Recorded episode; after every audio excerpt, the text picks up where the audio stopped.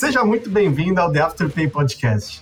A cada episódio recebemos convidados especialistas em tecnologia, banking e customer experience para um bate-papo bem descontraído sobre o universo financeiro.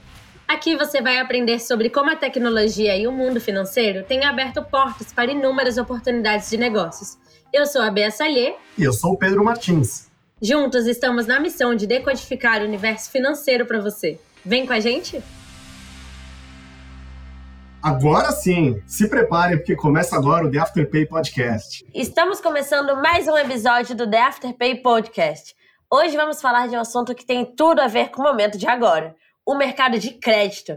Vamos falar sobre a dinâmica desse mercado, as transformações que estão acontecendo pelo mundo e trazer algumas das oportunidades para as empresas que querem atuar nessa área. Não é isso aí, Pedro? É isso aí, Bea. E para falarmos sobre esse assunto hoje, como sempre, a gente está com dois especialistas aqui no assunto.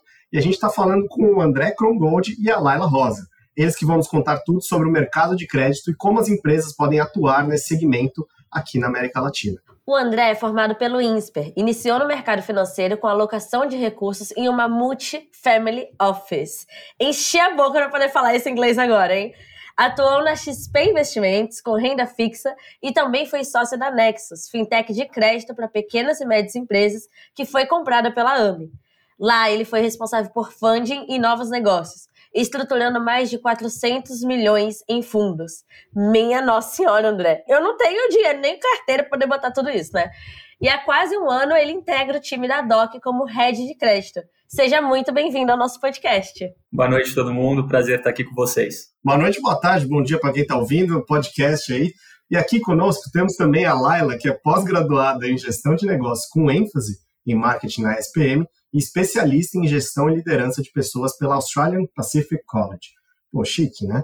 E a Laila, ela atua no mercado financeiro há mais de oito anos, passando por grandes empresas como a GetNet, a Lelo e Banco Rendimento. Hoje, ela atua como design leader de produtos de créditos aqui na DOC. Então, Laila, seja muito bem-vinda ao The Afterpay Podcast. Obrigada, Pedro. Fala, pessoal. Que prazer estar aqui, hein? Vamos nessa juntos. Ô, Pedro, antes da gente começar, eu tava aqui refletindo se a gente não devia colocar algum título em inglês no nosso nome. Que eu acho que a gente tá ficando é pouco para esses convidados. Pois é, né? A gente precisa colocar Pedro, the podcast presenter, né? Alguma coisa assim. Pode, pode eu já vou alterar o meu LinkedIn porque a gente tá sendo humilhado aqui, de verdade.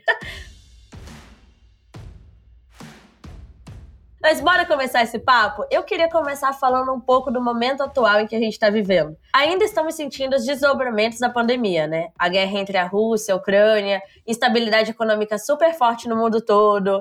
Eu não aguento mais pagar a inflação, tem taxa de juro alta para todo lado e, como consequência, uma redução do poder de compra da população, né? Dois fatores que a gente sabe que impactam muito o mercado de crédito. E a gente quer saber de vocês, Laila, André, como vocês estão enxergando essa dinâmica atual nesse mercado? Bom, vamos lá. De fato, o mundo está passando por uma época bem conturbada, né? Eu acho que até antes da gente chegar nessa pandemia que acabou mudando bastante da dinâmica de negócios, a gente já vinha num cenário de crescimento um pouco mais baixo ao redor do mundo, grandes bancos centrais, grandes economias trabalhando com juros baixos ou no mínimo diminuindo os juros, como era o caso do Brasil para tentar reativar a economia. E o que a gente viu na pandemia, eu acho que todo mundo viveu isso daí, sentiu na pele, foi muito lockdown, economia parada, governos tentando de diferentes formas reativar a economia, então jogando juros lá para baixo, e isso teve enormes consequências.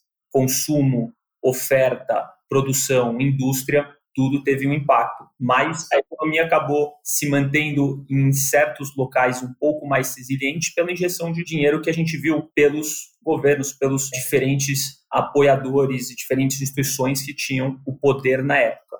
E isso acabou segurando um pouco, inclusive, o mercado de crédito. Mas não bastasse a pandemia, chegou a guerra, né? Então a gente viu o que com a guerra, que é super importante para o cenário atual que a gente está hoje, de instabilidade ainda maior.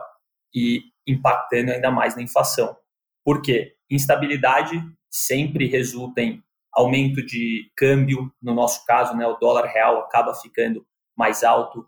A gente viu essa crise na Rússia criando enormes impactos em energia, porque a Rússia é um grande produtor de energia que impacta aqui na nossa inflação de novo. A gente viu a Rússia também como produtor de insumos de agricultura um impacto na nossa inflação, no preço dos alimentos. Então, assim, é uma, é uma tempestade que acaba o quê? Impactando muito em inflação e, por consequência, na taxa de juros, que é o que a gente viu essa subida gigantesca da taxa de juros no Brasil, vindo de patamares historicamente baixos para hoje batendo acima de 13% e ao redor do mundo também. E aí onde eu queria chegar, é isso que é um dos maiores pilares do crédito, a taxa de juros. Então a gente vê um cenário mundial de inflação alta, inflação subindo, baita instabilidade, problemas econômicos, assim, eu não preciso nem começar a falar, por mais que o Brasil está melhorando um pouco, a gente vê desemprego caindo, mas é um cenário super conturbado. Então, no final, taxa de juros alta, empréstimo mais caro, bancos nesses últimos meses até sendo um pouco mais restritivos na sua concessão, por quê? Inadimplência. De fato, a gente está vendo inadimplência subindo um pouco, com todo esse cenário desafiador que temos pela frente. Mas, muito ponto positivo que é oportunidade no Brasil que não falta. Eu acho que a gente vai falar disso até um pouquinho depois. Vamos, vamos falar sim. Mas eu queria ver com a Laila também. Lembrando que a gente está falando aqui dia 30 de junho de 22, então assim, se você estiver ouvindo um pouco mais para frente, talvez tenha acontecido alguma outra coisa que a gente não está comentando aqui, mas assim, só para contextualizar onde a gente está, eu queria ouvir um pouco de você, Laila. Como é que você está enxergando essa dinâmica do mercado em relação ao crédito, assim como o André comentou aqui? Pedro, não tem como a gente não comentar sobre os impactos econômicos de uma guerra e de uma pandemia, né? Então, concordo com muito o que o André trouxe aqui para nós, mas quando a gente fala de Brasil, assim, a gente tá num momento de oportunidade, né? A gente é sabido que nos primeiros meses do ano a gente superou um valor, um aporte de capital estrangeiro entrando aqui no Brasil, né? A gente superou a marca, se eu não me engano, de 60 bilhões de reais nos três primeiros meses. E eu vejo isso muito por conta de uma forte valorização do real frente ao dólar no começo do ano, né? Então, sem dúvidas, a gente tem uma grande possibilidade aqui dentro do Brasil e onde esses investidores eles enxergam essa oportunidade. Total. Sem contar que daqui a pouco a gente tem eleição, que é mais um fator aí para gerar uma instabilidade, né? Então, assim, aguardem, mais estão por vir. E aí, a gente conversando aqui, a gente vê que é muito importante né, acompanhar essa evolução, esse cenário macroeconômico aqui, para entender como que o mercado de crédito vai mudando, né? Por outro lado, esse é um mercado muito rentável dentro do contexto bancário, certo? Vocês podem contar para a gente algumas formas de ganhar dinheiro ou de rentabilizar com esse mercado? Vou começar pela Laila. Não, pera, antes de começar, deixa eu pegar um caderno para anotar, porque ganhar dinheiro é comigo mesmo, né? É tudo que eu quero ouvir são essas dicas. É, conta pra gente um pouco algumas formas de ganhar dinheiro ou de rentabilizar nesse mercado de crédito. Vou começar agora com a Laila. Vamos lá, Pedro. A gente não pode deixar de mencionar o que o André comentou há pouco sobre a inadimplência, né? Então, taxas de juros, e a gente também não pode deixar de mencionar, por exemplo, o floating ou interchange, taxa de intercâmbio, que é, por exemplo, né, taxa de um adquirente, taxa da bandeira do cartão, taxa de fato de intercâmbio cobrada pelo banco dos clientes. Então, tem algumas formas que a gente pode rentabilizar dentro do contexto bancário. Para você, André, o que, que você adicionaria nisso que a Laila trouxe para a gente? Ela falou um pouco do float, falou de inadimplência, mas quais são as formas de rentabilizar nesse mercado de crédito? Não há dúvida, até completando o que a Laila falou, que a inadimplência acaba sendo um fator negativo, mas não se esqueça que os bancos estão entregando números recordes de resultado, Banco do Brasil, Itaú, estão performando super bem. Por quê? Porque tem oportunidade, a taxa de juros sobe, a maior fonte de receita é os juros, você consegue cobrar juros ainda mais altos do público. Mas lembrando que tem muita oportunidade tem um mix de produtos muito grande para se trabalhar. A gente não pode se prender a somente o que a maioria das pessoas conhecem, cartão de crédito, financiamento. Hoje tem um número enorme de produtos, número enorme de públicos. A população está cada vez mais bancarizada, com empresas focadas em nichos específicos, que a gente vê de fintech crescendo por aí, é espetacular para a economia. Então, de fato, tem muita oportunidade de extrair receita e fazendo bem ao mesmo tempo, né? Criando um mundo equilibrado todo mundo conseguindo ter seus objetivos atingidos. Nossa, e pensando nisso, assim, desse viés de equilíbrio do mundo, até de impacto que a gente está vendo, vocês acham que o mercado de crédito tem alguma possibilidade de impacto, algum, cara, uma luz no fim do túnel na recuperação da economia? Pô, 100%, não tem dúvida. Empréstimo é, é o core de qualquer economia. Veja nós mesmos aqui, você vai comprar sua casa própria, você vai pegar um financiamento. Isso daí vai girar a economia você quer comprar um carro novo, que, de novo, gira economia através de diferentes formas. O crédito está na base de tudo. Uma empresa quer expandir, uma siderúrgica quer construir uma planta nova, um prédio novo, nossas empresas de tudo e qualquer segmento, desde rodovias a distribuidoras, precisam investir. E muitas vezes um acesso de capital a isso, se você não tem dinheiro no bolso, você não tem capital, você pega um empréstimo. Então, o crédito está 100% correlacionado com o crescimento da economia. E é por isso importante ter diferentes formas de acesso a crédito, não só os grandes bancos, mas como até mesmo Banco Central, através de diversos programas de incentivos a outras empresas, fintechs, injetando esse dinheiro na economia para fazer a economia girar. Esse é o grande objetivo do crédito. E aí, você comentou agora já, até falou um pouco sobre como que as empresas né, conseguem, quais oportunidades que tem nesse mercado de crédito hoje. Você comentou alguns pontos, mas vamos aprofundar um pouco como que essas empresas conseguem surfar nessa instabilidade utilizando o mercado de crédito. Acho que aqui a gente pode falar sobre alguns produtos, né, que são interessantes e estão super na moda aqui. Por exemplo, quando a gente fala de Buy Now Pay Later, quando a gente fala de produto de antecipação do FGTS. E o que, que são esses produtos, né? O Buy Now Pay Later, você tem a possibilidade de você comprar parcelado, né? Você portador, você usuário de um cartão, de um banco, né? Consegue parcelar de acordo com o seu limite pré-disponível ali naquele ou naquele merchan, né, ou naquela loja, ou disponível, por exemplo, tem players também fazendo parcelamento de uma compra específica do seu cartão de crédito, né? Então eu vou ali, fiz uma compra de 500 reais, mil reais num cartão de crédito, e eu percebi que eu não vou conseguir liquidar esse, esses mil reais na minha fatura, né? É muito alto esse, esse valor. Eu vou dividir ela, só que especificamente somente este produto. Então, esse é um produto bem atraente, claro que ele possui taxas, e aí as taxas são atraentes para quem quer rentabilizar com o produto. E a gente tem também a antecipação do FGTS, está super em moda esse produto. O que, que é, né? A Caixa ela deu a possibilidade, faz um pouco mais de um ano, de você cadastrar ali o seu aniversário e aí você consegue, no mês do seu aniversário, depois de alguns valores serem calculados, disponibilizar, né, sacar, transferir do FGTS para a sua conta. Só que um banco, por exemplo, né, o C6, ele tem a possibilidade de ir ali e falar para você seu aniversário é só em fevereiro, mas você quer fazer essa antecipação em dezembro? Eu faço isso para você. Claro, com uma taxinha. Então, essas taxas também são bem atraentes para os nossos clientes. Esses são alguns dos nossos produtos que são bem atraentes para o mercado financeiro. A gente fala de parcelar, né? E a gente fala de essa antecipação, né, do FGTS. Legal. Vejo super, Laila, os benefícios disso para mim, assim, como usuária, sabe? Me vejo, assim, no meu dia a dia usando talvez cada um desses produtos. Inclusive, eu fui super a pessoa que me cadastrou nessas notificações do FGTS, mas ainda não é claro para mim qual é o benefício disso para as instituições, para os bancos, para os mercados que estão oferecendo isso. O que, que eles ganham? Claro, Bia super entendo a sua preocupação. Querendo ou não, quando a gente fala de uma antecipação, os bancos eles vão ficar com algum tipo né, de taxa em relação à sua antecipação de crédito. A antecipação da FGTS é isso, é antecipação de crédito. Então, se você tinha ali a possibilidade de resgatar mil reais no mês do seu aniversário, mas você vai antecipar para dezembro, ao invés de mil, o C6 ele vai dar disponibilidade para você resgatar 900 e ele vai ficar com 100. É uma hipótese, esse valor. Importante deixar claro aqui. Cada player tem a sua taxa aplicada. Mas é isso, você não vai fazer o cash out exatamente do valor que você tinha. Mas melhor isso do que nada, né? E aí, vou passar a bola para André aqui.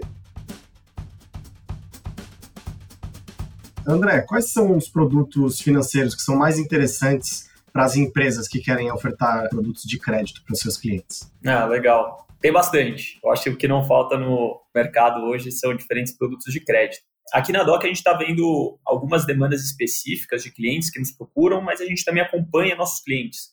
Então a gente sabe o que eles estão fazendo por conta própria e está tendo uma aderência super grande. Assim, o primeiro, como a Laila acabou de comentar, é meio que um crédito para consumo, então um cartão de crédito, um buy now pay later, focado no, em você aumentar o poder de compra do seu cliente. Seja ele você é correntista de um banco, então você, o banco está te dando maior poder de compra, ou você é dono de uma rede de varejo ou qualquer outro tipo de empresa que vende um produto final e você quer que alguém venha à tua loja e compre mais. Então você oferece mais desse produto.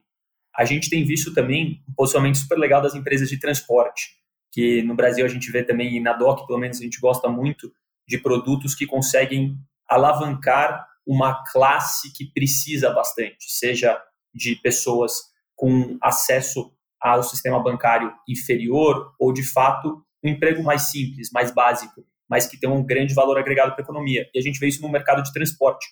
Assim, quantos cargueiros, quantos caminhoneiros a gente não vê que gastam grande parte da receita que eles vão ter com a carga no posto de gasolina, dormindo, qualquer peça de manutenção e acabam recebendo isso só lá no final. E no meio do caminho eles precisam se precisam de dinheiro ou vão tirar do próprio ou vão acabar pegando linhas de crédito muito caras, que para quem não conhece é a pior coisa possível.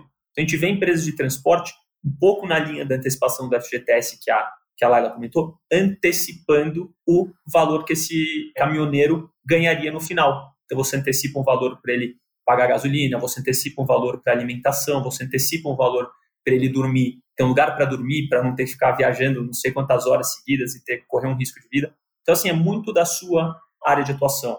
Mercado de pequenas e médias empresas também, pô, está crescendo muito. A gente viu durante muitos anos esse ser um mercado pouco abordado por bancos, assim, pequenas e médias empresas mesmo. A gente está falando de pequenas padarias, pequenas lojinhas, pequenas distribuidoras.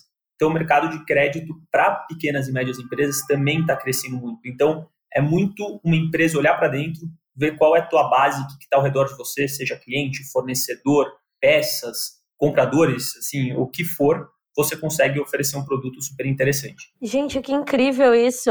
Eu fiquei simplesmente Muito apaixonada legal. por essa possibilidade de é crédito como um impacto social, né? Praticamente isso e pensando, né, que a pessoa olhou para o ecossistema dela, né? É isso, cara. E a gente está acostumado, né, Pedro, a ver só banco oferecendo crédito. Eu tô cansada de conhecer amigos que se afundaram em endividamento por conta de ofertas bancárias.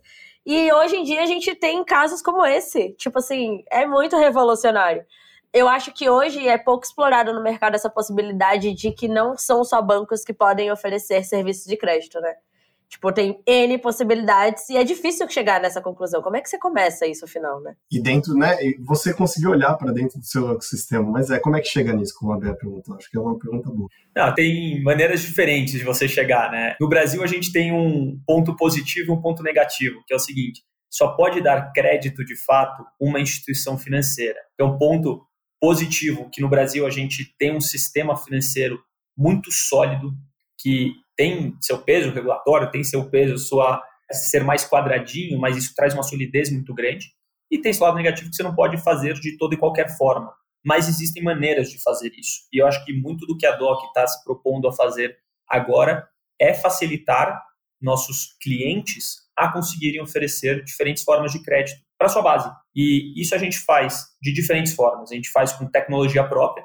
Então a gente tem grande parte, um exemplo, o cartão de crédito a gente tem toda a ferramenta para conseguir oferecer nossa licença regulatória, porque somos uma empresa que permite a emissão de cartão pós-pago. A gente tem licença com as grandes bandeiras. E, por exemplo, a gente, se não tem qualquer tipo de oferta ou qualquer pilar do produto necessário, temos parceiros para isso. Então, temos parceiros que são instituições financeiras, que eu gosto de chamar de bancarizadoras, que também são outras empresas de tecnologia que, quando você precisa somente fazer o crédito, você consegue utilizá-las. Então, você trabalha conforme a lei, mas isso te dá uma agilidade gigantesca. Então, um grande esforço que eu, Laila e toda a equipe aqui temos trabalhado dia e noite é conseguir juntar esse começo ao fim, de motor de crédito a motor de cobrança, porque crédito, querendo ou não, é isso, né? Se eu emprestar dinheiro para a Laila, eu preciso que ela me devolva, porque senão a empresa não faz dinheiro né, influência ruim nesse ponto, então a gente tem que se preocupar do ponto a ponto. Então, tem muita oportunidade, tem muita empresa muito boa no mercado fazendo do motor de crédito, o motor de cobrança, a gestão de carteira, e a DOC está aqui tentando construir isso de uma maneira muito fácil. O One Stop Shop. Você chega na DOC e a gente consegue trazer todas essas peças que você teria que procurar separadamente em um lugar só, para qualquer empresa conseguir trabalhar com qualquer tipo de crédito. Obviamente, a gente vai por etapas, ter alguns produtos que estão à frente de outros, mas a ideia é que a gente consiga oferecer para nossos clientes o máximo possível de tecnologia para que eles consigam oferecer o crédito que eles querem da melhor qualidade para os clientes deles. Sensacional, One Stop Shop, é, é isso. Falando que, enfim, o mercado financeiro ele parece um bicho de sete cabeças para muita gente, né? Então, acho que essa facilidade de você chegar num lugar e passar a sua, enfim, as suas dores, as suas oportunidades que você enxergou e sair com uma solução e ainda né, se beneficiar com isso é sensacional. E aí, agora falando sobre oportunidades, né? A gente tem esse cenário atual que a gente está, ele é uma crise, mas a crise ela também oferece muitas oportunidades para a gente, por você conseguir atuar em diferentes setores e você conseguir é, enxergar oportunidade em outros lugares, né? E aí, muitas empresas elas começaram a identificar o quanto que é importante diversificar a sua receita ou a sua fonte em moeda estrangeira. E aí, isso faz sentido? Estou falando muita, muita besteira? De maneira alguma, Pedro. ah, não, Ela estava pronta assim, para dizer que tu estava falando besteira. então, algum momento eu vou falar uma besteira e você pode me corrigir. Mas, enfim, aí eu queria entender com você, Lela, até como que essas empresas podem fazer isso, essa diversificação da sua moeda, da sua receita né, em moedas estrangeiras, por meio desse mercado de crédito. A DOC, por exemplo, ela está expandindo seus né, negócios para fora do, do Brasil. A gente é uma empresa global. Então, quando a gente fala de disponibilizar um produto, Buy Later, por exemplo, que está super em alta, por exemplo, nos Estados Unidos, a gente tem várias pesquisas que mostram né, que desde o começo do ano a gente já teve uma aderência de 30% da população nesse produto. Quando uma empresa ela quiser né, ter a oportunidade de diversificar a sua moeda, seu faturamento em dólar, por exemplo, ela pode simplesmente, como o André comentou sobre outros produtos, ela pode plugar nas nossas APIs, nos nossos contratos, nas nossas aplicações, e ela pode também oferecer este produto em outro país que a DOC já estiver atuando também. Então, vai ser uma forma dela ofertar um produto diferente e receber né, um faturamento numa moeda que é super forte no mercado. Né? Essa é uma das formas. Tá, legal. E aí a gente estava falando justamente como que as empresas conseguem surfar nessas oportunidades ou encontrar essas oportunidades e já colocar, enfim, se beneficiar com isso. E o André comentou muito sobre os produtos que temos aqui, mas aí fica a pergunta, qual que é o caminho mais rápido ou qual que é o caminho ideal, né? Não, não sei se mais rápido, mas qual é o caminho ideal para você que tem uma empresa, para vamos supor para Pedro Pay, começar a oferecer produto de crédito para os seus clientes? Lá vem tu de novo com essa ideia do Pedro Pay. É todo episódio ele está tentando abrir um banco. Você está ficando para trás. A gente tem gente sensacional aqui, então eu pergunto. Eu quero montar logo o Pedro Pay, fiquei, fiquei com isso na cabeça. Liga pra gente, Pedro. Liga pra gente. Pô, beleza. Mas é isso. A DOC está trabalhando muito forte em começar a oferecer essas ferramentas de crédito. Então, a gente começou, já está atuando no mercado de cartão de crédito, no produto de cartão de crédito, melhor dizendo. Então, se qualquer parceiro nosso, cliente, esteja interessado em oferecer cartão de crédito, já estamos com todas as ferramentas para isso.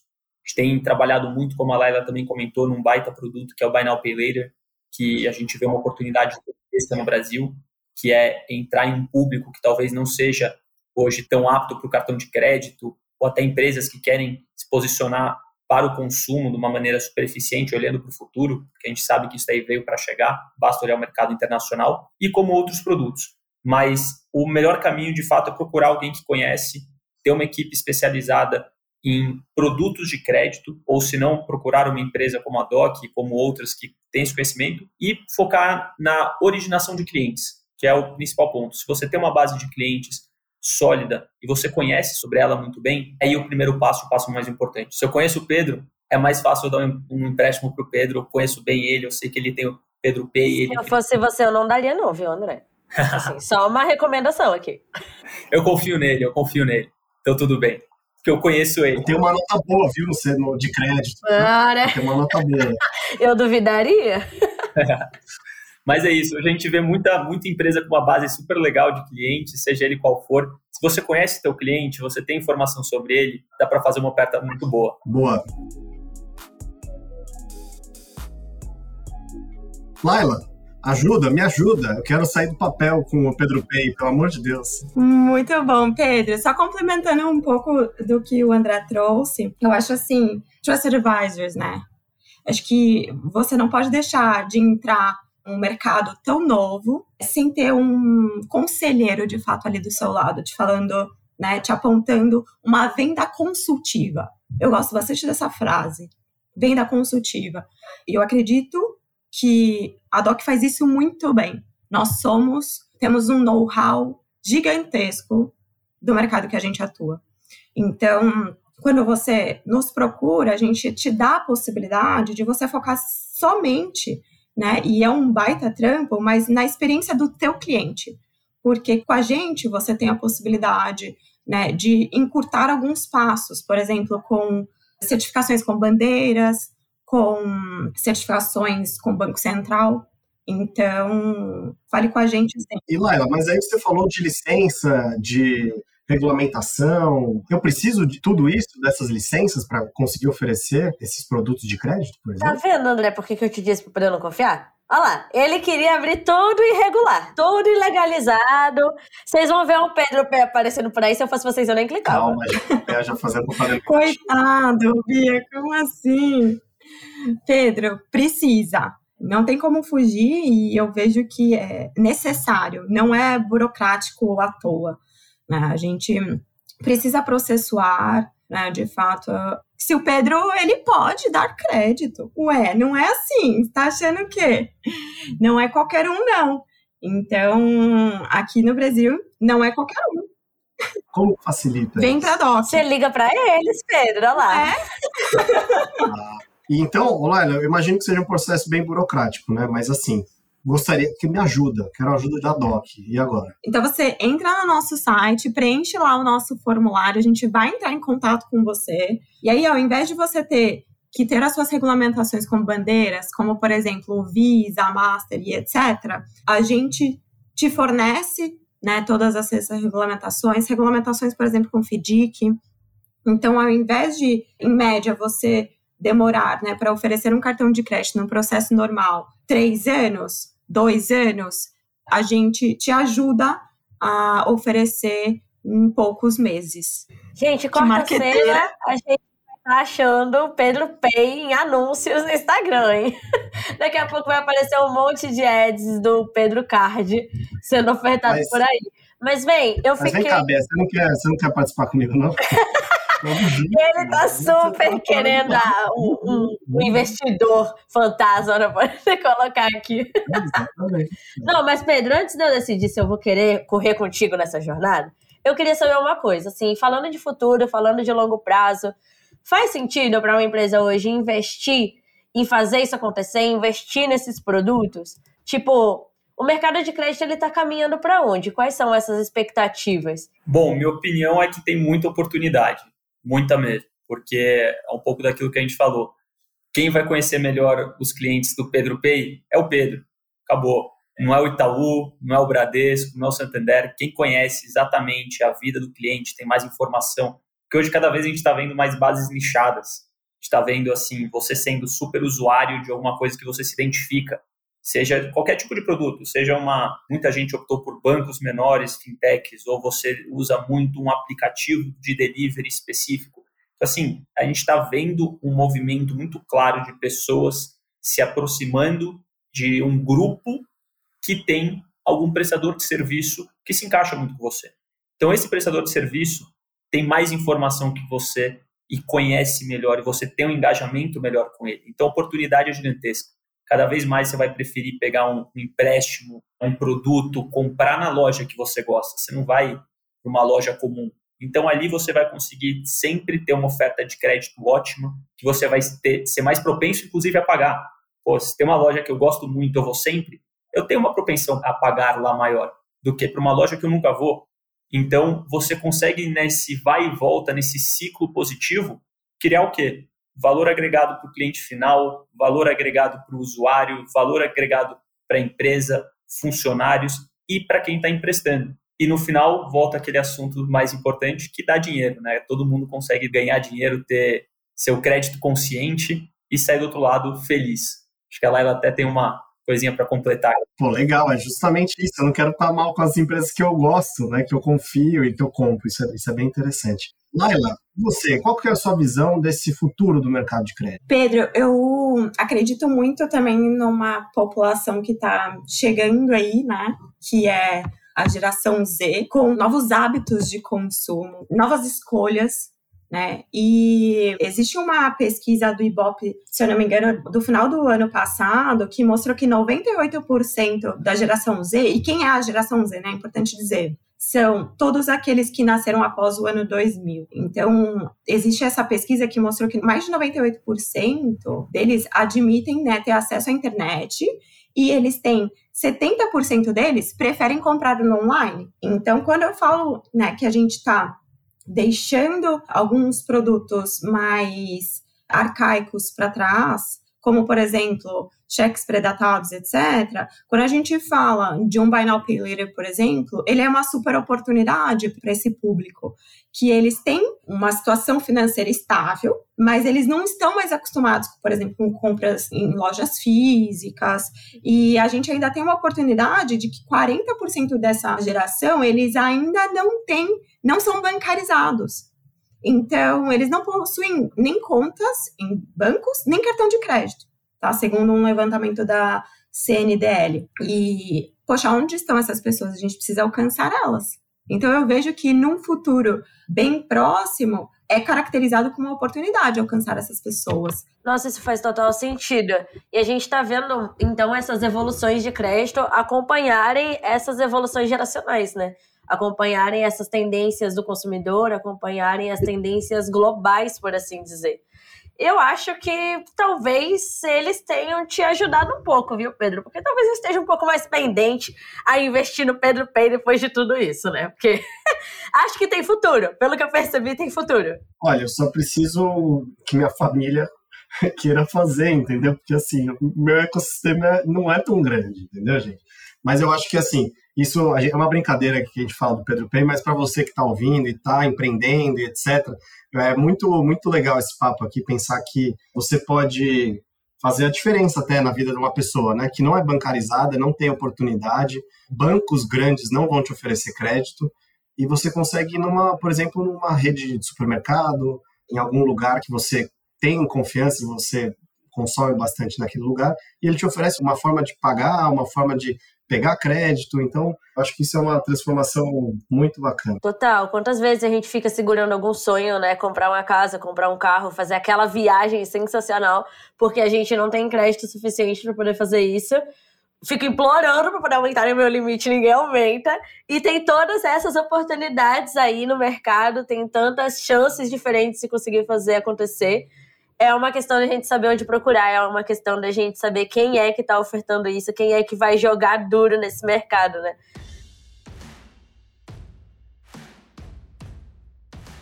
Bom, gente, antes de fechar esse episódio, né, como de praxe, eu não podia deixar passar. Eu queria pedir uma indicação de um livro, um filme, até mesmo uma série, para quem quer conhecer um pouco mais sobre o mercado de crédito. O que, que vocês recomendariam? Eu não poderia deixar de indicar aqui para vocês, né, o Terra de Oportunidades que a Doc disponibilizou no site e no LinkedIn. E além disso, uma série que eu gostei muito de maratonar, que é a Startup.